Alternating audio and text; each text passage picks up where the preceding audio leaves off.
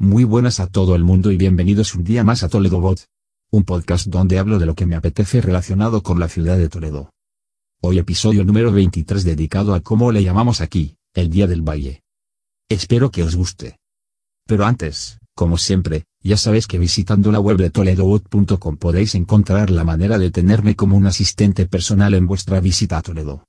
Os proporcionaré información útil, planes, consejos y soluciones a vuestras dudas de una manera muy sencilla en vuestro móvil. Además, en la web toledobot.com podéis encontrar la manera de contactar conmigo y enlaces y recursos que os facilitarán la estancia en Toledo. Y ahora sí, empezamos con el tema del episodio de hoy. Como todos los años, el día 1 de mayo, se celebra la Romería de la Virgen del Valle. En su origen esta romería se celebraba el día 1 de agosto pero pronto se cambió al mes de mayo para evitar el calor.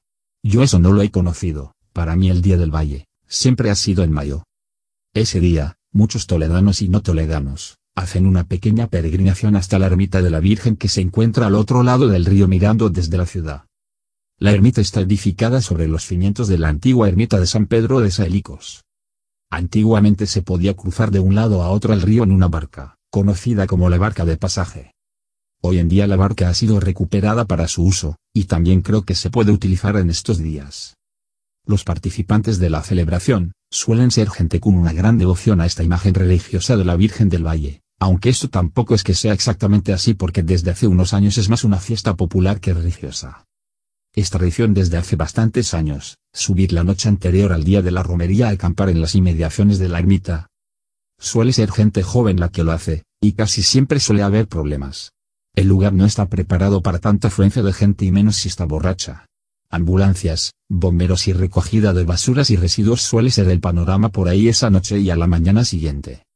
Cierto es, que me incluyo entre los que ha pedido en varias ocasiones a sus padres que le dejaran ir a pasar la noche al valle. Al final, no había acampada con amigos y la cosa quedaba en la típica visita en familia el día de la víspera. Saludar a los parientes y amigos que no ves durante el año y jugar unas quínolas tomando los típicos tostones. Para el que no lo sepa, las quínolas es una especie de juego de cartas que organizan en el patio de la ermita los hermanos cofrades con el fin de recaudar algunos fondos. Los tostones, aberronchos, o simplemente garbanzos torrados son muy populares y se suelen servir como aperitivo en muchas festividades y romerías. Otra tradición en ese día es tocar la campana de la ermita. Existe un dicho popular que asegura que quien toca la campana de la ermita, se casará ese mismo año. Últimamente, este augurio no triunfa mucho como reclamo y algunos ni siquiera se acercan por si se cumple. Ahora también hay quien lo hace simplemente para conseguir los favores de esta milagrosa imagen, pero sin que esto implique tener que casarse obligatoriamente. El lugar donde se ubica la ermita es desde donde se pueden tener, tal vez, una de las mejores vistas de toda la ciudad. Es un sitio recomendado para visitar en cualquier momento del año, y si venís a Toledo es de visita obligada. Durante el día de la romería, el ambiente es bueno y merece la pena dar un paseo, y de paso, contemplar las vistas de la ciudad de día, y de noche el día de antes. Si os apetece comer o merendar en plena naturaleza, este es el día y momento perfecto. Una buena provisión de tortilla de patata, o tu bocata preferido, bastará para pasarlo bien sentados en cualquier parte de la piedra del Rey Moro, en torno a la cual existe una de las muchas y famosas leyendas toledanas. Dejaré la leyenda y la famosa piedra del Rey Moro para otro capítulo del podcast. Por la mañana del día 1, se celebran las misas en la ermita. La procesión con la Virgen del Valle tiene lugar por la tarde. El día de antes, los hermanos cofrades celebran los actos relacionados con la cofradía. Los cofrades que quieran salir en la procesión del Corpus de Toledo, también pueden solicitarlo.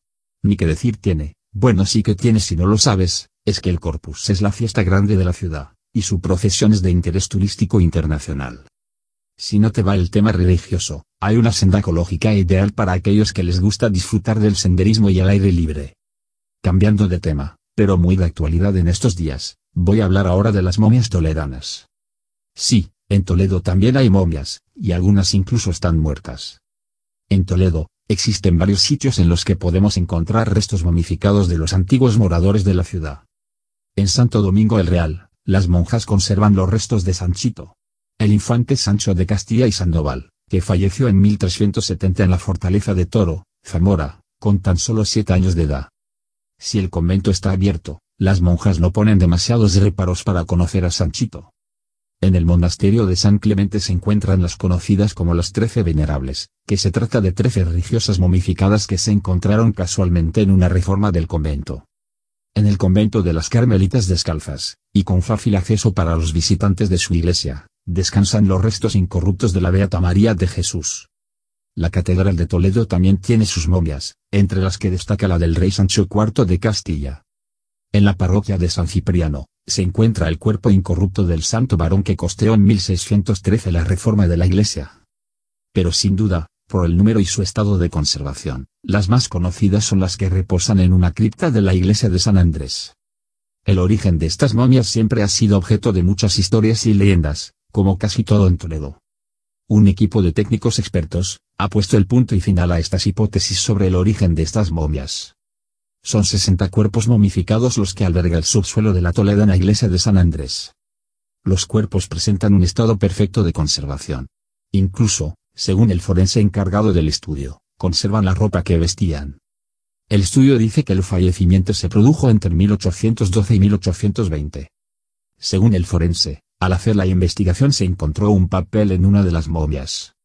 El papel en cuestión era una bula, fechada en 1816 y que corresponde a la época de la invasión napoleónica. En esa época se empezaron a construir los cementerios y los enterramientos se dejaron de hacer en las iglesias. La existencia de las momias de San Andrés, era una cosa conocida. Se sabía que estaban allí pero no se podían visitar porque estaban en el subsuelo y no había iluminación. Hasta hace unos años, las momias de San Andrés se podían contemplar con el universal y típico enchufe, o dando alguna propina. Últimamente, esto ya no era posible. Yo, la verdad, es que no las he visto. Ahora, gracias a la intervención realizada, se va a permitir su visita al público. Estoy seguro que el tesoro que alberga el subsuelo de San Andrés, despertará un gran interés entre turistas y toledanos. Bueno, pues ya sabes que se puede visitar el mayor conjunto de momias de España. Y tenemos la suerte de que está en Toledo. Si estás en Toledo de visita, tal vez pueda ser un buen plan. Te dejo en las notas del programa el enlace para ir a la parroquia de San Andrés. Por último, muchísimas gracias por vuestras valoraciones de 5 estrellas en iTunes, vuestros me gusta y comentarios en iVoox, eso ayudará a dar a conocer este podcast y que pueda ayudar a más gente.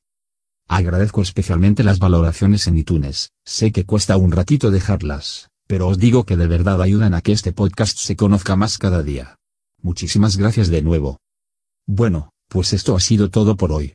Me despido hasta el próximo episodio del podcast. Y mientras llega podéis contactar conmigo en la web toledobot.com. Adiós alajas.